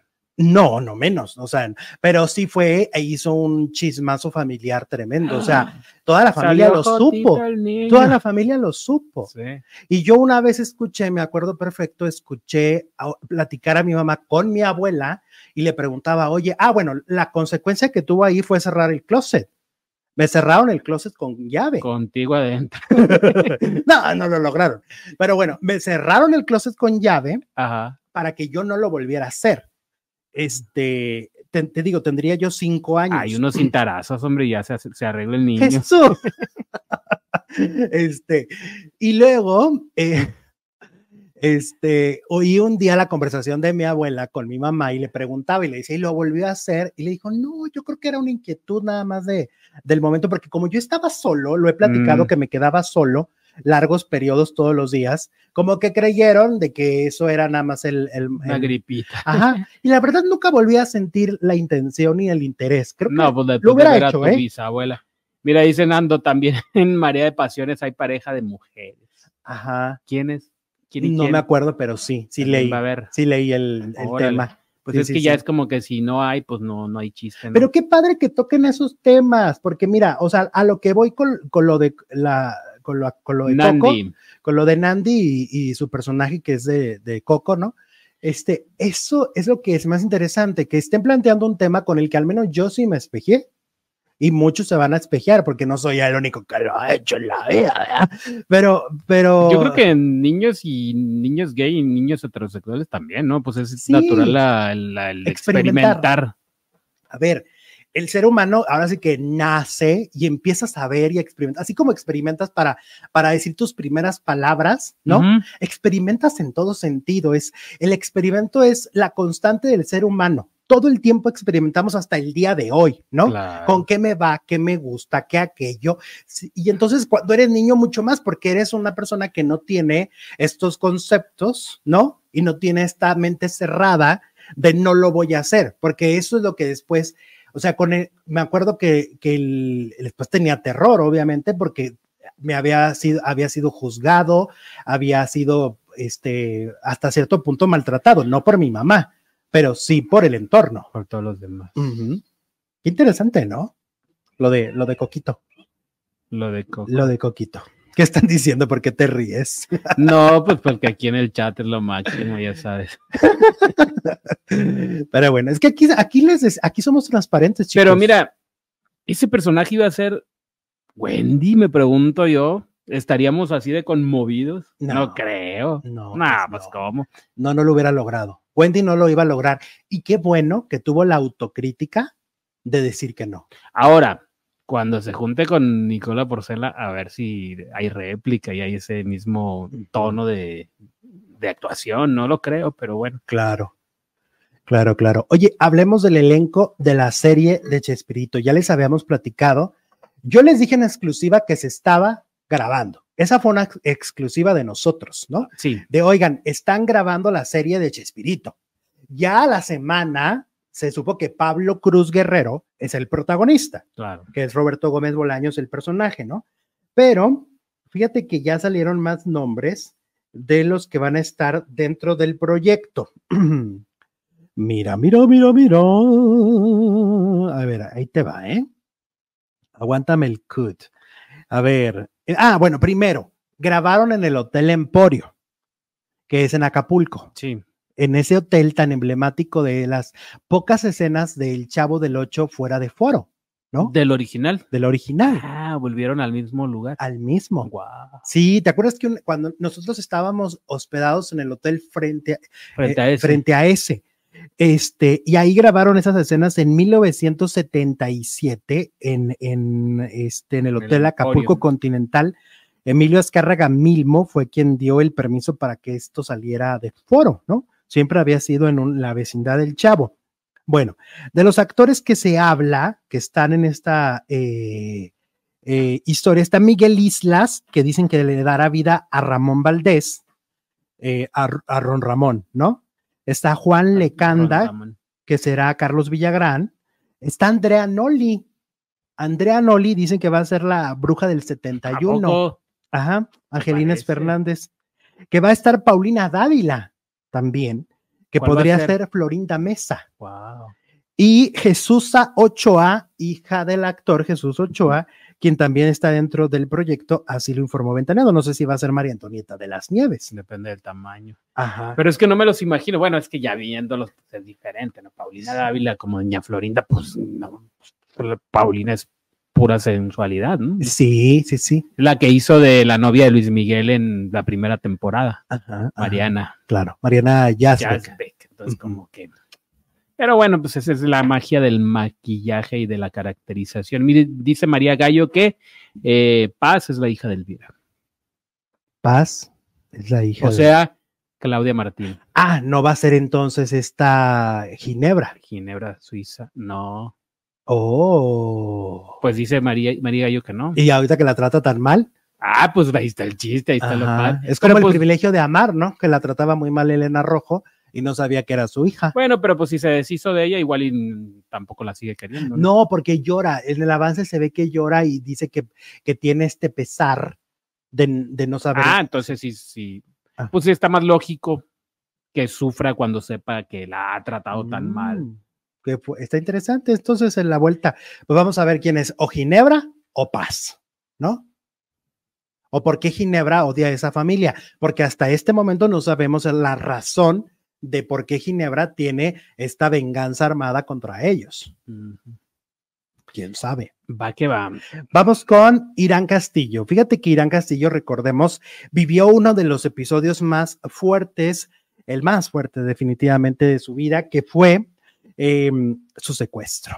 Sí. Y ahora ella a lo largo de los años ha ido diciendo cosas como a pinceladas, ¿no? O sea, nunca ha contado la historia totalmente porque como que es algo que sí le duele. Pero acaba de contar, reveló que su tía le colgó el teléfono al pedir ayuda durante su secuestro, pensando que estaba bromeando Irán Castillo.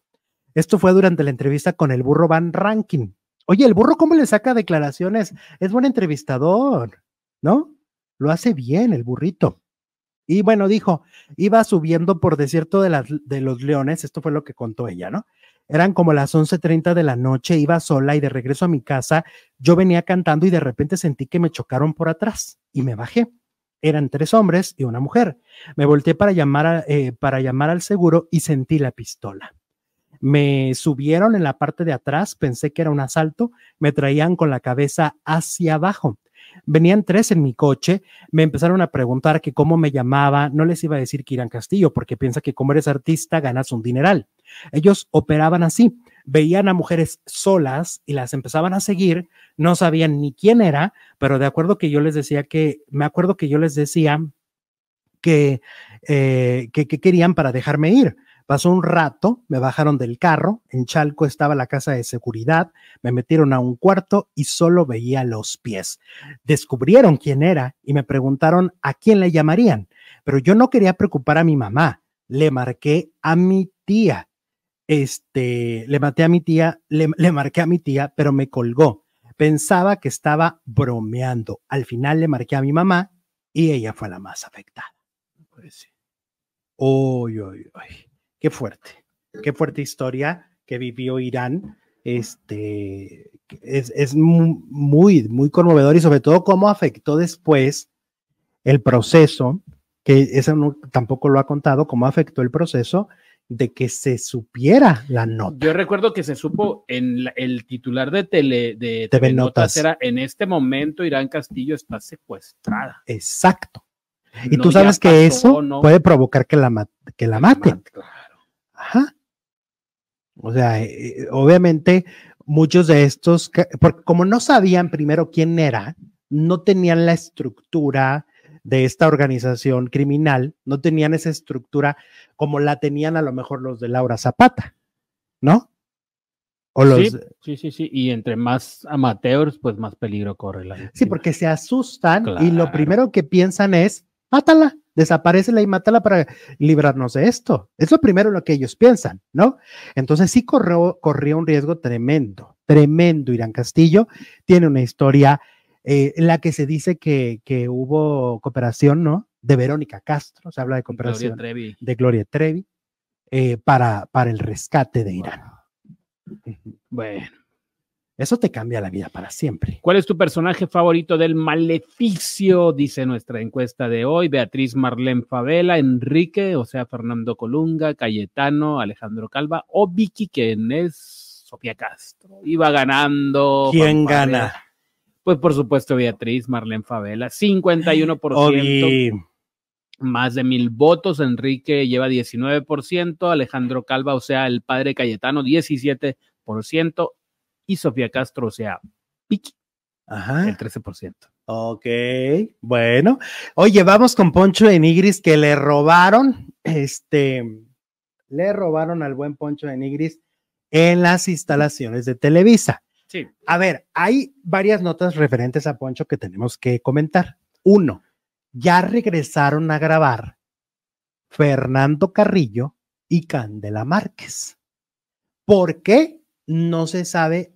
Poncho dice que eran puras patrañas y que era mentira, que ellos nunca salieron de la producción. Pero ¿por qué duraron tantos días para volver a grabar ellos? Eso está raro, porque se graban, haz de cuenta que se graban creo que de tres a cuatro programas por día, ¿vale? Aprox. Ya van en el programa cuarenta y tantos y son sesenta. Entonces hubo un buen de programas que ellos no aparecen, que no van a aparecer. Fernando Carrillo y Candela Márquez. Se había dicho que porque a Poncho no le gustaba que querían sobresalir. Bueno, pues ya volvieron. Ya están grabando de nuevo los últimos 20 programas. ¿Vale? Poncho tiene un camerino, eh, de, un camerino móvil, un camper. Sí. O sea, no tiene un camerino de un cuarto así como, no, es un camper donde le ponen, donde tiene regadera, tiene cama, tiene todo así como, haz de cuenta que es un, pues, un pequeño departamentito, ¿no? Pues Y está el- más padre que los de adentro. Sí, está más padre que los de, los de las de, de como una, Televisa ca- San una Ángel. mini casita. Ándale. Y entonces, pues él dijo, ay, pues ya es mi casa, ¿no? Ajá. Y entonces se confió y dejó cosas ahí. Mira, él mismo reclama que le robaron. Sí, nos robaron aquí los campers, nos robaron ahí la loción, el Louis Vuitton y varias cosas, pero ¿quién nos los va a pagar? ¿Quién, Víctor? ¿Quién nos los va a pagar? Alguien se tiene que hacer responsable de estas pérdidas. Sí, no mames, ya, ya tenía yo aquí todas mis cosas y todo como si fuera mi casa, ya pues una botellita de whisky que me regalaron acá también Luisa de producción, se fue. Ya no, ya no, ya no vamos a poder dejar nada.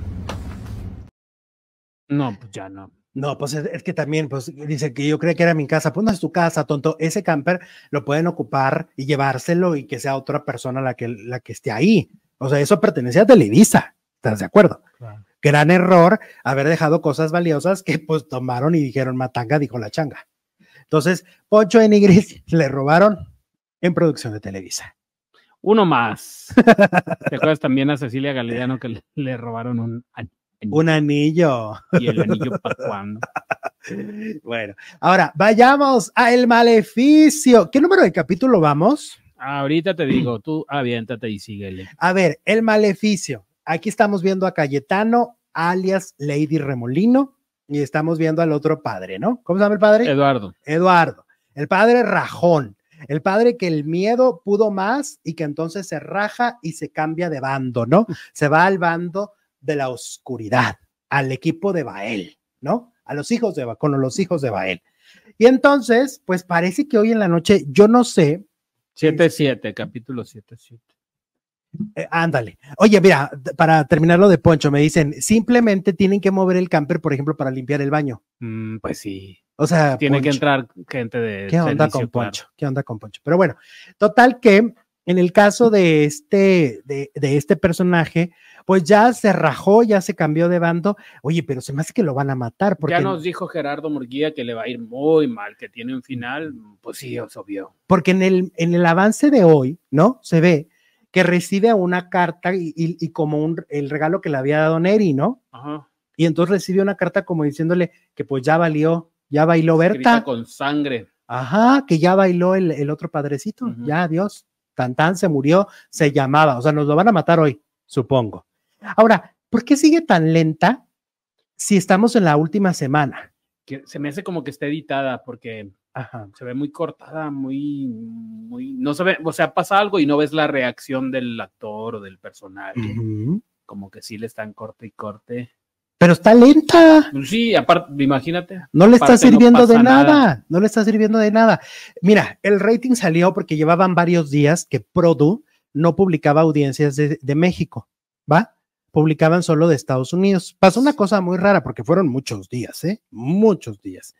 Vuelven a publicar audiencia y resulta que El Maleficio, siendo la telenovela estelar de Televisa, en su última semana de transmisión, está en tercer lugar. ¿Cómo te lo explicas? El primer lugar se lo están peleando Rosa de Guadalupe y El amor no tiene receta. Y en tercer lugar está El maleficio. Cuando Minas de Pasión, en un horario más temprano, en su última semana logró ganarle a todos, logró irse al primer lugar. El maleficio no lo ha logrado. O sea, cuando una telenovela en tu horario estelar, con lo que te costó, yo creo que nada más por el contrato de Fernando Colunga, esa telenovela ya era cara, ¿no? Ahora, si le sumas las locaciones, si le sumas el demás elenco, que también es elenco que cobra mucho, pues ¿cuánto le salió? Yo creo que le salió muy, muy caro. Y esto finalmente es números rojos. Televisa finalmente debe de estar, en, eh, los ejecutivos deben de estar muy descontentos. Por eso es que el güero no tiene este, pues, proyecto en puerta Continuidad. no tiene proyecto en puerta. Ahora, ayer causó mucha polémica porque yo le yo decía que Enrique de Martino es un imbécil. Sí lo es, la verdad, el personaje es, es muy tonto. ¿Y saben por qué? Porque la mayoría de los personajes villanos siempre son los más inteligentes de las telenovelas. Les voy a poner un ejemplo. La tía Evangelina, de Cadenas de Amargura. Siempre iba un paso hacia adelante, ¿no? Ah, mi sobrina se me va a ir, entonces ya, ya, ya me enteré, entonces voy a, voy a matar al, al, con el que se va a casar. Ah, pero ya se enamoró del otro, entonces los voy a separar de esta manera. El personaje villano, el antagónico, siempre va adelante. Y en el maleficio, el personaje principal, que se supone que es villano porque mata y hace brujería y todo. Pero no nomás es villano, Va o sea, atrás. que es el diablo, la reencarnación del mal. Sí, no solamente es malo común, ¿no? Tiene un No, porque poder. tiene poderes. tiene poderes. Y resulta que a pesar de esos poderes, eh, va cinco pasos atrás. Es ¿no? más, digo Gerardo, por ejemplo. Correcto. La oh, está Chantal, ¿no?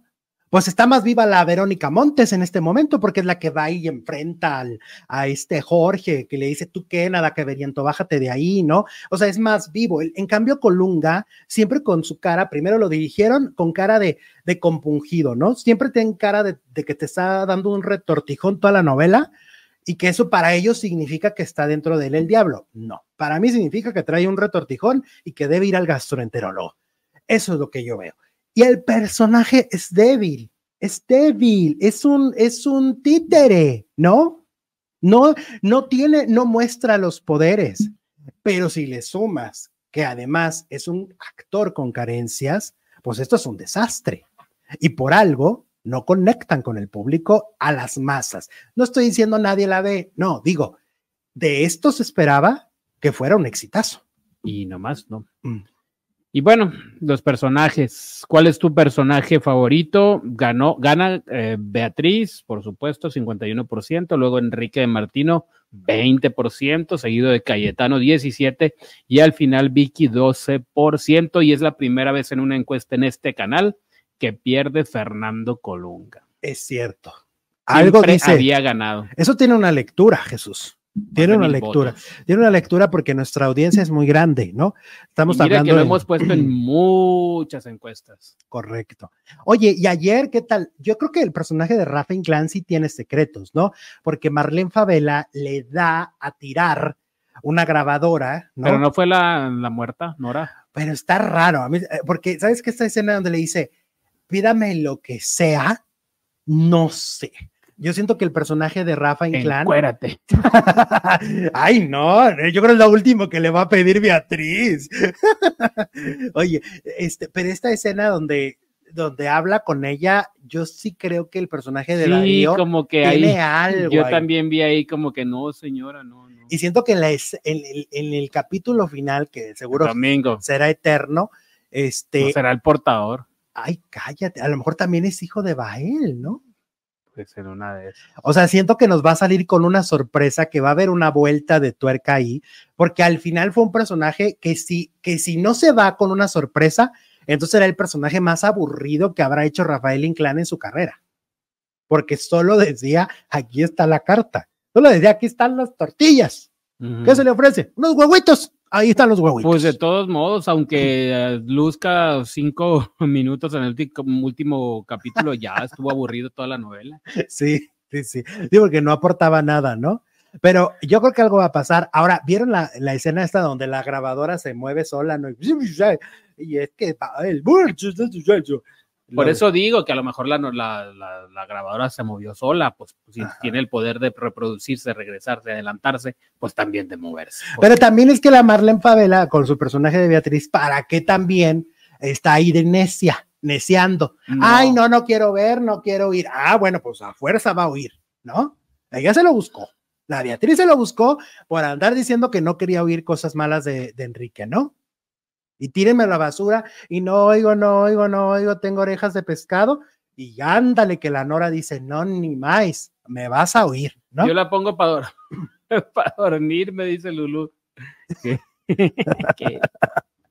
Ay, qué feo. está de, Me dicen aquí que de me- tele- como de, de- de sonido de fondo. Me dice mi- una amiga, me dice, pues al menos ojalá y la comida ya estaba rica, ¿no? La que llevaba Rafa Inclán. De todas. Aquí está la quesadilla, aquí están los Ah, pues, huevitos. Le hago un tecito, esa es la clásica, le hago un té, como todos están en drama ahí siempre. Bueno, pues ganó Beatriz. Ok, sí. Es Lo el mejor, lo personaje. mejor, Es el mejor. Lo poco rescatable de esa telenovela. ¿Sabes qué pasó? Que el personaje no se traicionó. El personaje cumplió lo que tenía que hacer. El personaje ha hecho lo que tiene que hacer como protagonista. Y ahora le va a decir eh, Enrique que tiene pacto con el diablo. Ay, sí, le suelta la No, mano, ¿no? Aléjate. Ay, chuchu, le dice. Pero sí se traicionó, porque en un, en un, en uno, hace poquito le Ajá. dijo, yo iría contigo hasta el infierno. Ah, así le dijo. Ella le dijo, Ay, yo estoy, él le Dios. dice, yo estoy condenado al infierno, pues yo voy contigo. ¿Qué? Y ahora le dice, Ahora, entonces, ¿en qué quedamos? Le va a decir Enrique. ¿Somos o no somos? ¿vas conmigo o no vas conmigo? ¿Vas o no Pues ya ves que dicen en las buenas y en las malas, ¿no? Ah, y luego hoy el avance se ve que Juan está platicando con Lady Remolino y le dice, ¿no? Le dice que, el- que, que, ya, que ya conoció a, a Bael y que es bien buena onda, que es bien chilo el, el señor. Felipe Rubio, hola Felipe. ¿La mala representación de Enrique Martino es culpa de los escritores o de la mala actuación de Colunga? Pues yo creo que de las dos. No, pero agrégale este, la dirección. Ah, bueno, de las tres. Son tres. Son tres factores y creo que los tres estaban mal. Era, La el actor, era el actor incorrecto, era el director de escena incorrecto Pero, fueron los diálogos incorrectos. pero eso no hubiera pasado si cierta famosa no se hubiera metido con el esposo de su amiga. ya van a echarle la culpa a la Panini. Ay, bueno, vámonos a la segunda, no, a la tercera transmisión. Les vamos a dejar aquí el cuadrito. Oigan, hoy voy al teatro, mañana les cuento porque voy a ir al teatro y voy a ver a varias actrices de novelas. Este, aquí les dejo. Chu, chu, chu. ¿Sí? ¿Sí, Jesús? Eh, ¿El cuadrito? sí, Y los de. Facebook simplemente vuelvan a entrar y ya estamos. Estamos en la tercera transmisión del día en Alejandro Zúñiga. Recordando, si no viste las primeras dos, no te las pierdas. Los canales son Alejandro Zúñiga en vivo, Alejandro Zúñiga Telenovelas. Producer Jesús Ibarra Félix. ¿Qué pasó contigo? Hola Alex, no, pues aquí todo bien. todo tranquilo, en, en- mitadeando la semana, o sea, mitad de semana, Sí, no empezando. no, me- yo, yo sabía. Ah, mira, qué bueno, qué inteligente eres, Alex. Muchas gracias a todas y a todos no. por seguir en esta transmisión maratónica de hoy y de todos los días. ¿Qué Ay, pasó? Dios, te oí la ¿Qué pasó? sacudida de Tomás y Pero esa es una buena señal. ¿Qué eh, me estaba pasó? asustando. Eso es una buena señal. Yo dije, ya no se mueve, ya valió otra vez. No, cállate. No, no, no, no, no, no, no, no. Oye, harto chisme de qué hablar y vamos a empezar porque, bueno, resulta que Sergio Mayer se ha vuelto el personaje incómodo del espectáculo, ¿no? El, el personaje medio que, que hay unos que dicen que es tranza, otros dicen que sí lo quieren. De repente, por ejemplo, ahorita estamos viendo mucha desbandada de, de- del 90s Pop Tour, ¿no? Por Oye, ejemplo. ¿qué onda? Ya se están yendo todos. Y entonces Ari Boroboy y él son los personajes, digamos, incómodos, de los que siempre se dice, ¿no? Tanto de Mayer como de Ari, de que no pagan o, o que van a transar o así, ¿no? Ajá. Son como esos personajes. Finalmente, el, person- el, grupo de donde estaba Mayer sí va a seguir, Sí. ¿no? Que es este Garibaldi, G5. GB5, GB5. exactamente, donde está Pati Manterola. Yo los voy a ver el sábado. Ya te voy a decir cómo está, porque no, no hemos visto a los Garibaldis en este regreso. Yo no, ni en el regreso, ni en el inicio, ni en nada. Yo nunca los vi. ¿Tú? No, y yo fui muy fan de niño, o sea, no tengo pena en decir que, que yo amaba a Garibaldi, yo, a mí me encantaba su música. Entonces, eh, el sábado que los vea, Deberías. te voy a decir, Deberías. debería tener, ver- no tengo vergüenza. Debería. No, ahorita conté que andaba yo en tacones. de algo niño. así no nos no, no, no tiene perdón. Bueno, el caso es que, a ver, eh, por ejemplo, Mayer peleándose con Patti Manterola, ¿no? O sea, Mayer ahí con la Manterola tuvo sus, sus, este, jaloneos, ¿no? Y, pero ¿quién ganó? Pues ella. Al- Ella se al apoderó final del el nombre le, hasta el nombre le quitó. Es que peleaban el liderazgo, ¿no? Porque vamos a ser como claros, en, en carrera, pues la líder tendría que ser Patricia Manterola. Porque es la que ha tenido carrera de protagónicos, ¿no? Conducción, o sea, ha tenido muchos más protagónicos, tanto en comedia como en telenovelas, que el propio Mayer, ¿no? Claro. Y entonces, Y en la música también. sí, claro, también más discos y todo. Yo creo que de ahí venía la discordia, a ver quién es más picudo, tú o yo, ¿no? O sea, era lo que peleaba Mayer. A ver de qué cuero salen más correas. Ajá, exactamente. pues A ver quién se pone más lentejuelas. Mayer. y entonces, este es uno de los pleitos ya, este, que yo no sé si sigue, o sea, si ya lo olvidó, así que ya, ya pasó tarjeta, este Mayer, se dice ya, Ya borró cassette, como dicen en Colombia. no sé. ¿Tú qué crees? ¿Que sí ya, lo, ya borró cassette o no? Pues eh, yo, yo creo que no, yo creo que en cuanto ve la oportunidad de volver a apoderarse del grupo de algo, la va a aprovechar. No creo que- ¿Crees? no creo que sea de los que se. Ups, ups. Y luego acaban de entrevistar a Bárbara Mori, ¿no? Que estuvo casada con, con Sergio y que se dice que su relación no terminó bien y que se dice que, que Bárbara quedó como muy resentida y sobre todo porque se habla de que en su momento Bárbara le daba, le daba sus ahorros y cuando tronaron el otro dijo, no, no, no, aquí no hay nada porque era su representante, ¿no? Era su manejador. Eh, eso es lo que se habla. Ahora la acaban de entrevistar y ella dice que no ha leído el libro, que ella no ha leído el libro de Mayer, que ni no, sabía pues, que ni había ella escrito. ni nadie. nadie habla de ese libro. ¿Recuerdas que hasta fue a la, a la feria de, Del libro. libro. de Guadalajara? Fíjate. ¿Cuánta atrevida? Qué devaluada está esa feria. Qué pasa, Guadalajara? Pónganse las pilas. Tengo una amiga que el otro día, ¿te acuerdas que nos fuimos a cenar? Este, el Charlie con Berna Ajá. y mi amiga Maribel y yo. Ajá. Y mi amiga Maribel dice, mi, mi amiga es muy, muy leída, muy leída, Lee mucho, lee. lee mucho y entonces dice, no, que, que tiene ganas de ir a, a la feria de, Del libro. libro de Guadalajara. Y yo vuelto y le digo, ah, yo hubiera sido para ver a Mayer. Oh. claro que casi me avienta una tostada en la casa de Toño, así de, cállate, hocico. Como que iba a ver a, a Mayer, ¿no? Mayer, pero mira, estuvo, qué atrevida. Esa sí es atrevida. ¿eh? Pero ahí estuvo. Ahí estuvo, ¿no? No, sí, pues sí, sí lo vimos, sí lo vimos. Bueno, el caso es que eh, Bárbara dice que ni sabía que había escrito un libro, que ni lo va a leer, que Ay, no, sí nada. sabía. Aquí pasamos una nota donde decía que le valía queso. pero es que eh, Bárbara Mori es como, como, como payasita, ¿no? Como sangroncita, como que cuando, cuando contesta, como contesta como, como este, muy a fuerza. Sin ganas. Ajá, como que le choca a la prensa, le choca este tener que cumplir con ese requisito. Se Sí, ve que pues, no para muchos famosos es un requisito. La prensa es lo molesto de su trabajo, nada más quieren el reconocimiento, el dinero, la fama. Pero lo necesita porque hace cuánto tiempo Bárbara Mori no tiene un éxito. Desde treintona, no sé qué. Desde, no, yo creo que desde Rubí. No, la ¿Un éxito fue- masivo? ¿No?